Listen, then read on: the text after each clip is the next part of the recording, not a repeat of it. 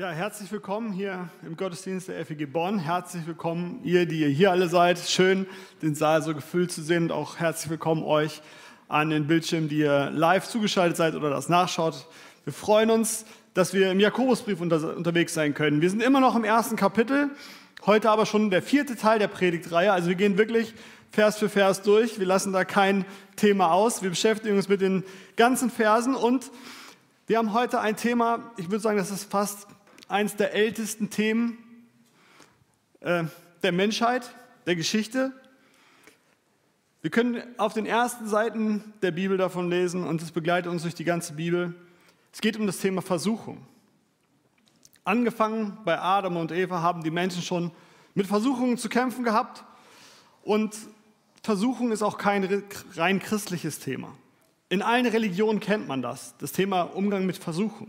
Wie reagieren wir darauf? Und auch Menschen, die vielleicht sagen, ich bin überhaupt nicht religiös, die kennen dieses Gefühl, dass man eigentlich weiß, was man machen sollte, was das Richtige wäre, aber dass man es dann irgendwie doch nicht schafft. Dass man die eigenen Ideale, die eigenen Ziele, das, was man eigentlich machen will, doch nicht schafft und doch etwas anderes tut. Im Jakobusbrief wird immer wieder deutlich gemacht, unser Handeln ist wichtig. Unser Handeln ist wichtig für Gott. Und daher muss sich unser Glaube auch in unserem Handeln zeigen. Also wenn unser Handeln nichts mit unserem Glauben zu tun hat, dann haben wir ein Problem. Dann ist dieser Glaube tot. Und daher ist es nicht egal, wie wir handeln. Und auch nicht egal, wie wir mit Versuchungen umgehen. Denn das hat Folgen für uns. Für uns persönlich, wenn wir in den Spiegel schauen, ja, wen sehen wir dann da? Es hat Folgen für unser Miteinander mit den Menschen, mit denen wir zusammenleben. Und es hat auch Folgen für unsere Beziehung zu Gott, wenn wir mit Versuchungen nicht gut umgehen. Deswegen wollen wir heute dieser Frage auf den Grund gehen, wie bewältige ich Versuchungen? Wie kann ich ähm, bei all den Reizen, bei all den Möglichkeiten, bei all den Optionen, die mir so das Leben bringt, immer wieder bei Gott bleiben? Weil darum geht es ja bei der Versuchung. Die Versuchung will uns immer weg von Gott ziehen. Und für uns ist die Herausforderung, wie kann ich bei Gott bleiben? Wie kann ich in seiner Gegenwart bleiben? Wie kann ich das tun, was er sich für mich und für mein Leben wünscht? Ich lese aus Jakobus 1, die Verse 12 bis 18. Glücklich ist, wer die Bewährungsproben besteht und im Glauben festbleibt. Gott wird ihn mit dem Siegeskranz, dem ewigen Leben krönen. Das hat er allen versprochen, die ihn lieben. Niemand, der in Versuchen gerät, kann behaupten, diese Versuchung kommt von Gott. Denn Gott kann nicht vom Bösen verführt werden und er verführt auch niemanden zum Bösen. Es sind vielmehr unsere eigenen, selbstsüchtigen Wünsche, die uns immer wieder zum Bösen verlocken. Geben wir ihnen nach, dann haben wir das Böse empfangen und bringen die Sünde zur Welt. Sie aber führt unweigerlich zum Tod. Lasst euch also nichts vormachen, liebe Brüder und Schwestern, alles, was Gott uns gibt, ist gut und vollkommen. Er, der Vater des Lichts, ändert sich nicht. Niemals wechseln bei ihm Licht und Finsternis. Es war sein Wille, dass er uns durch das Wort der Wahrheit, durch die rettende Botschaft neues Leben geschenkt hat. So sind wir der Anfang seiner neuen Schöpfung geworden. Kleine Hintergrundmusik. Jakobus startet in das Thema mit einer Feststellung. Und zwar mit der Feststellung, Versuchungen sind Teil unseres Lebens. Das ist normal, das ist unvermeidbar, aber wir sind aufgefordert, im Glauben diesen Versuchungen zu widerstehen, die Bewährungsprobe zu bestehen und festzubleiben. Das heißt aber, solange du hier auf der Erde bist, wird das Thema Versuchungen ein Thema für dich sein und bleiben. Ich führe ja auch immer mal wieder Gespräche so mit, mit, mit, mit Menschen, die dabei sind, Christ zu werden. Die sagen, wenn ich dann Christ geworden bin, habe ich dann das, diese Themen hinter mir. Wenn ich Jesus mein Leben anvertraut habe, bin ich dann frei, habe ich dann nicht mehr diese schlechten Gedanken. Dann muss ich mal sagen, leider nicht. Oder dann sagen sie, ja, aber wenn ich dann nach der Taufe, dann wird alles besser. Ich lasse mir jetzt taufen, habe diesen Schritt gemacht. Danach wird, werde ich keine Probleme mehr haben, keine Herausforderungen, keine Versuchung mehr. Muss ich auch mal sagen, ah, schwierig. Habe ich andere Erfahrungen gemacht. Oder dann sagen sie, aber so ein frommer Mensch, ne, als Pastor hat man doch da mit den ganzen Themen nichts mehr zu tun. Dann muss ich auch sagen, ah, das kenne ich auch leider anders. Es ist leider nicht so. Es ist ein Thema, das uns begleitet. Und darüber, das muss uns auch nicht überraschen. Und dafür müssen wir uns auch nicht schämen. Im Hinblick auf Versuchen sitzen wir alle im selben Boot. Und es ist gut zu wissen, auch der andere erlebt das. Auch der andere, dem fliegen so Gedanken durch den Kopf und er muss damit umgehen. Und in Versuchungen zu geraten an sich ist noch keine Sünde, sondern dieser Versuchung danach zu geben, das ist dann das, was nicht gut ist. In Hebräer 4, Vers 15 wird über Jesus gesagt, dieser hohe Priester versteht unsere Schwächen, weil ihm dieselben Versuchungen begegnet sind wie uns, doch er wurde nicht schuldig. Ja, sogar Jesus wurde versucht. Auch er kennt das und deswegen ist es so gut zu wissen, dass er, der an unserer Seite ist, der unser Freund ist, dass er uns helfen möchte, auch in der Versuchung zu bestehen. Und wir können das von ihm lernen. Und deswegen wollen wir uns kurz anschauen, wie wurde Jesus versucht und was können wir daraus für uns lernen, weil ich glaube, das sind die gleichen Arten von Versuchungen, die auch uns im Alltag begegnen. Da gibt es verschiedene Kategorien. Da ist zum Beispiel der Bereich der natürlichen Bedürfnisse. Wer von euch hat heute schön in Ruhe lecker gefrühstückt? Ja, ich nicht. Meine Tochter hatte Geburtstag, deswegen mussten wir Geschenke auspacken. Dann musste ich um 9 Uhr schon hier sein, hatte keine Zeit zum, zum gut Frühstücken. Aber wenn die, eigenen, wenn die körperlichen Bedürfnisse nicht gedeckt sind, ja, dann macht das was mit uns. Dann haben wir vielleicht schlechte Laune. Dann handeln wir nicht immer so, wie wir das sollten. Und wenn unsere Grundbedürfnisse nicht gedeckt sind, dann so ticken wir Menschen, dann wollen wir, dass diese Bedürfnisse gedeckt werden. Und Jesus er hatte gerade 40 Tage lang gefastet. Ja, muss man sich mal vorstellen. 40 Tage lang hat er gefastet. Da kommt der Teufel zu ihm und sagt ihm: Hey, wenn du Gottes Sohn bist, dann mach doch aus diesem Stein ein Stück Brot. Super attraktives Angebot, oder? Zack, Brot. Oh, das wäre jetzt so richtig mit Kruste, so weich, vielleicht noch so frisch. Oh, kann ich mir gut vorstellen. Wir Menschen, ja, haben in Bedürfnisbefriedigung sind wir mal ganz vorne mit dabei. Und dieser der Kampf um das letzte Stück Kuchen, merken wir auch, das ist so in unserer Gesellschaft, jeder will das Beste für sich, will seine Bedürfnisse befriedigt haben. Man kämpft sogar darum. Und ich glaube, das Problem ist nicht, dass wir nicht genug haben. In unserer Gesellschaft, wir leben in einer Überflussgesellschaft. Es gibt so viel. Aber diese Frage, die dahinter steht, habe ich genug? Glaube ich, dass Gott mich versorgt? Ich glaube, das ist die Frage, die dahinter steht, in dem Bereich Bedürfnisse. Und die Versuchung will immer in diesen Spalt dazwischen kommen und sagen, glaubst du wirklich, dass Gott dich versorgt? Glaubst du wirklich, dass er genug für dich hat? Auch in schwierigen Zeiten, auch in Zeiten von Inflation und steigenden Preisen. Ja, ich glaube, die, die, die, die Reaktion im Glauben ist da, nicht panisch zu werden, nicht zu versuchen, irgendwelche krummen Wege zu gehen, sondern zu sagen, Gott, ich möchte dir vertrauen.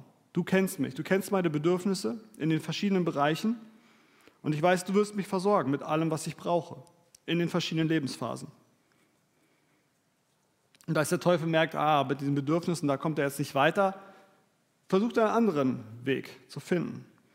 Und er versucht, Jesus bei seiner Identität zu packen.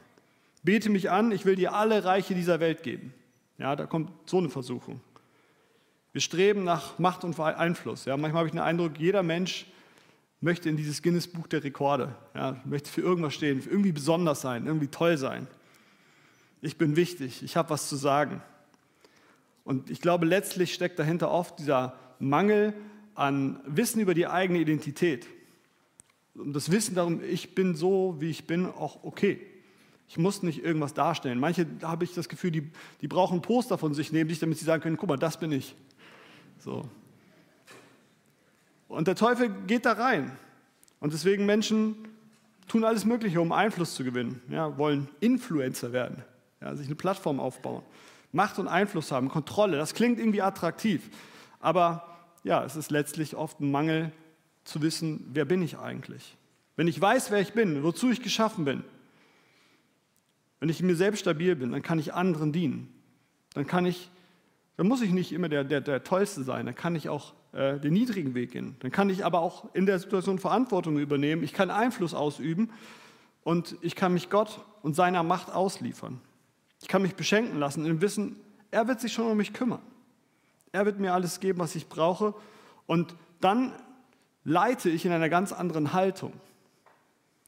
Und diese Einstellung hilft dann auch dieser Versuchung nach schnellem Erfolg und Größe zu widerstehen, weil dann kommt dein Einfluss nicht über deine Machtposition, sondern dadurch, dass du wirklich Menschen dienst und ihnen Mehrwert lieferst.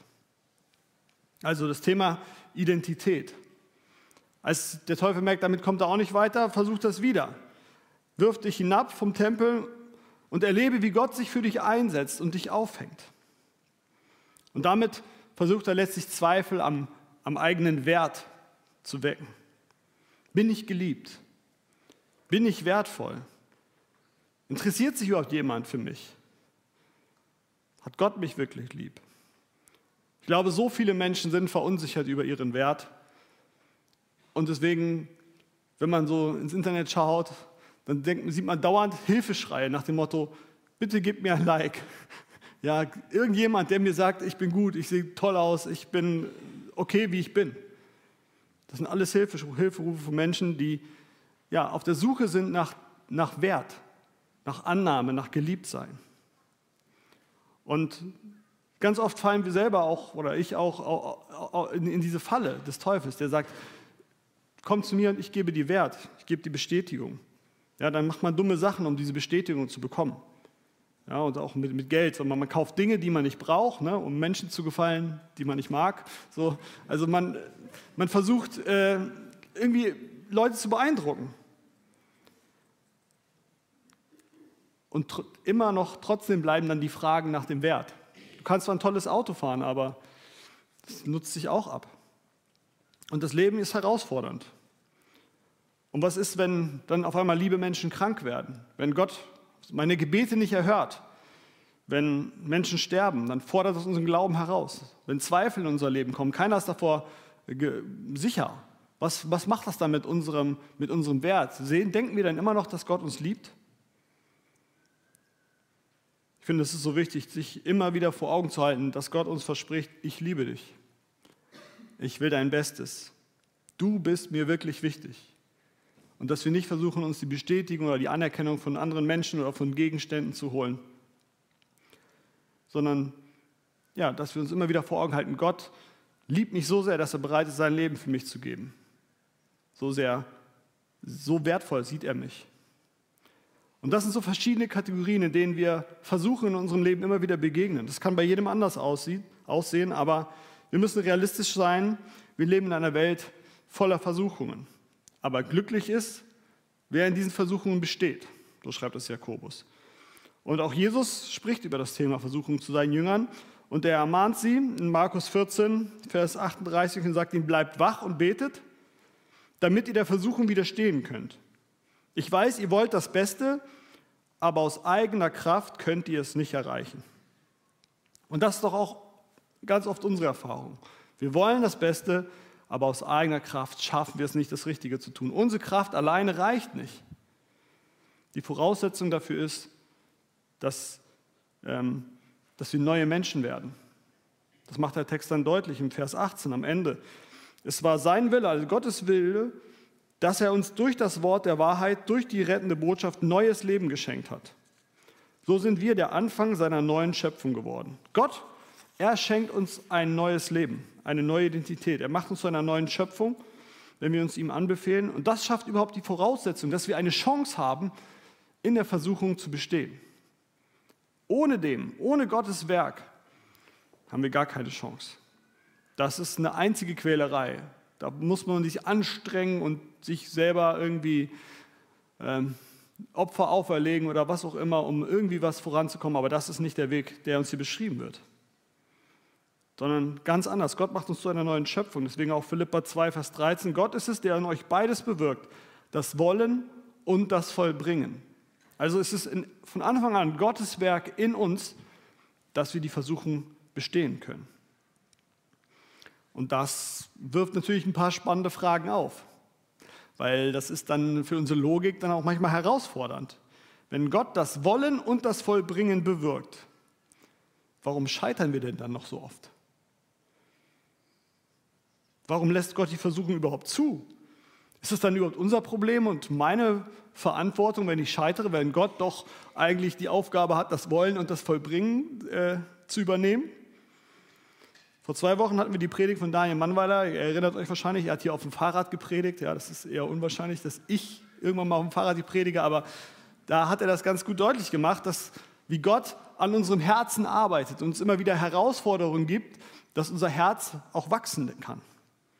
Und dann haben wir vorhin in der Textlesung gehört, 1. Korinther 10.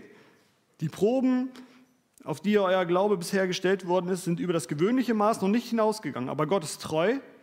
Er wird nicht zulassen, dass die Prüfungen über eure Kraft gehen. Wenn er euch auf die Probe stellt, sorgt er auch dafür, dass ihr sie bestehen könnt. Da denkt man, das ist ein Widerspruch zu dem, weil hier steht ja ganz deutlich, Gott versucht keinen, er stellt uns nicht auf die Probe.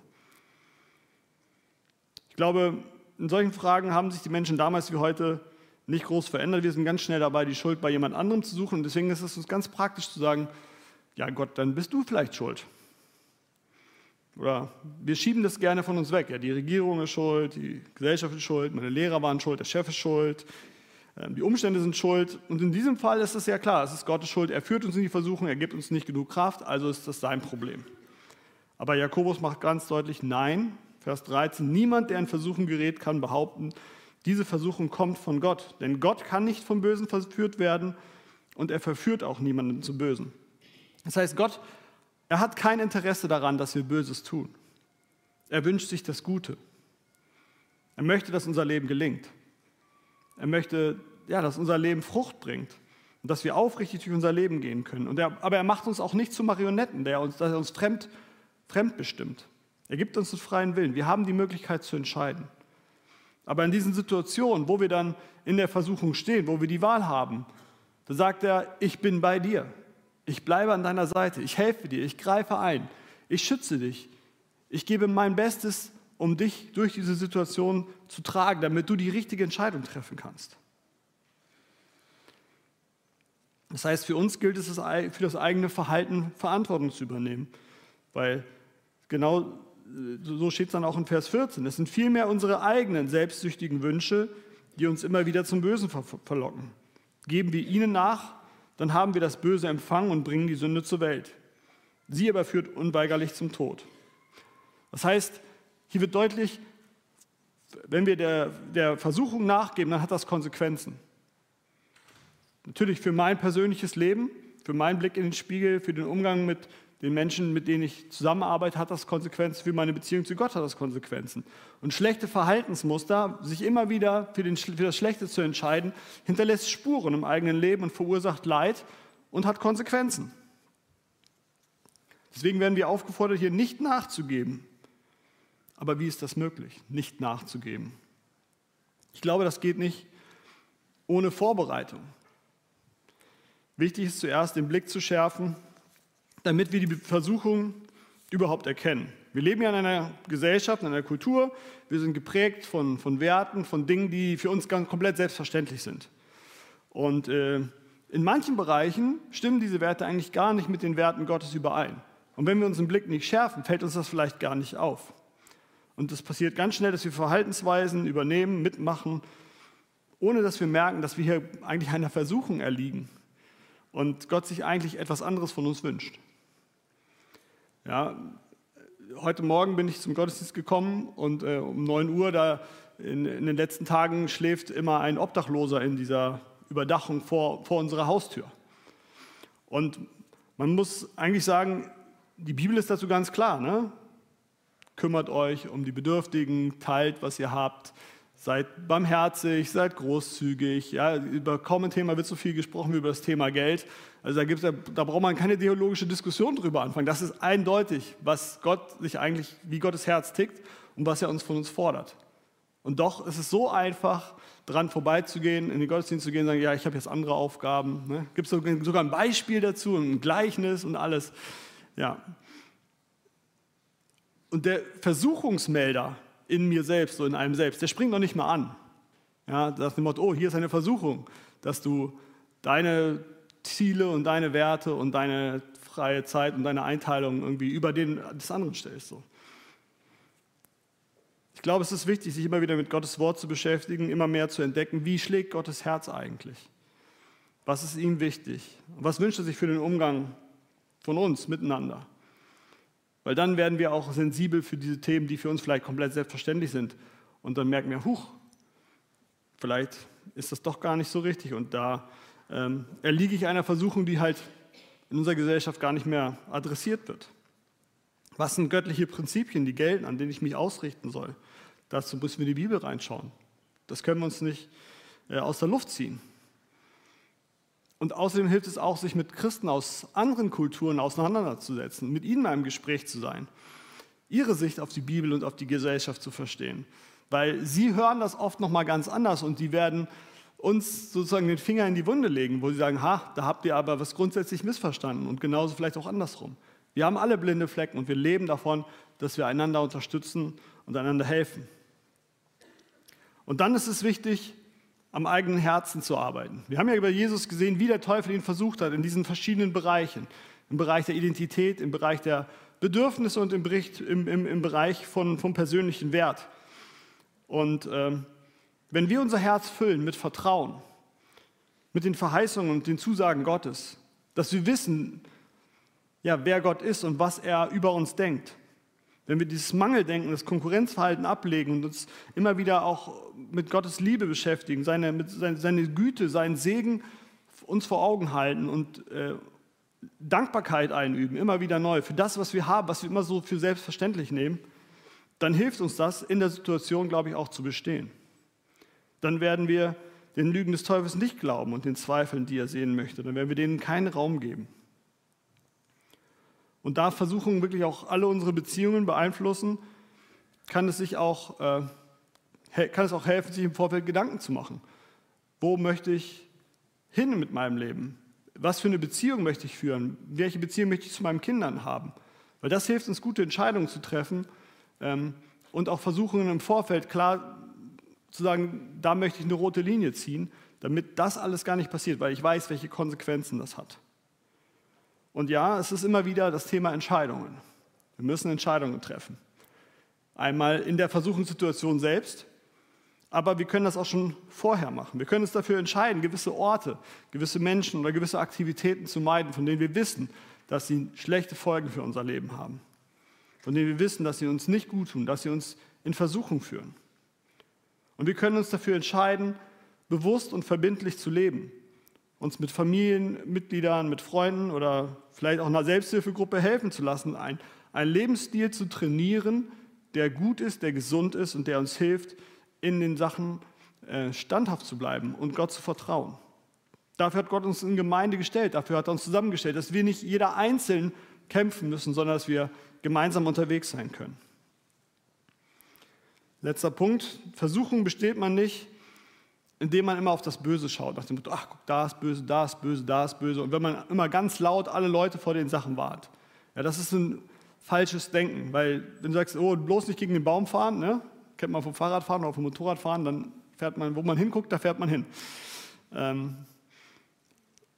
ich glaube, Versuchung besteht man dadurch, dass man sich mit dem Guten beschäftigt. Dass man seinen, seinen Kopf und seinen Geist mit, den, mit positiven Sachen füllt. Dass man Gott liebt, dass man anderen Menschen dient. Und dann, wenn dann etwas Schlechtes oder Böses begegnet, dann erkennt man das recht schnell. Aber was, wenn man dann doch gefallen ist? Weil das passiert auch jedem von uns. Wenn man einer Versuchung nachgegeben hat oder im Nachhinein merkt, oh, da habe ich mich falsch verhalten, bin ich falsch abgebogen, dann ist es wichtig, sich zu entscheiden, wieder aufzustehen, nicht liegen zu bleiben. Ich glaube, die Lieblingslüge des Teufels ist es, ja, war ja klar, du kannst das eh nicht anders. Find dich damit ab, du bist halt so. Du kannst dich nicht verändern. Darauf kommt es nicht an. Und damit sorgt er dafür, dass wir liegen bleiben, gar nicht erst versuchen zu kämpfen. Dabei hat Gott alles getan, damit wir eine Chance haben, auch ja, diese Versuchung zu bestehen, dass wir nicht so leben müssen. Er schenkt krasse Veränderungen. Und wir haben so viele Geschichten hier in dieser Gemeinde von Menschen, die das bezeugen können, dass Gott ihr Leben komplett auf den Kopf gestellt hat, dass er ihnen Freiheit gegeben hat. Und das ist so begeisternd immer wieder zu sehen und das macht mir auch Hoffnung. Wichtig ist auch, dass und nicht unsere Standhaftigkeit rettet uns. Nicht, wir brauchen nicht irgendwie 10.000 äh, bestandene Versuchungen und dann öffnet sich die Tür des Himmels für uns. Ähm, was uns rettet, ist immer die Erkenntnis, dass wir es aus eigener Kraft nicht schaffen. Das ist es, was uns rettet.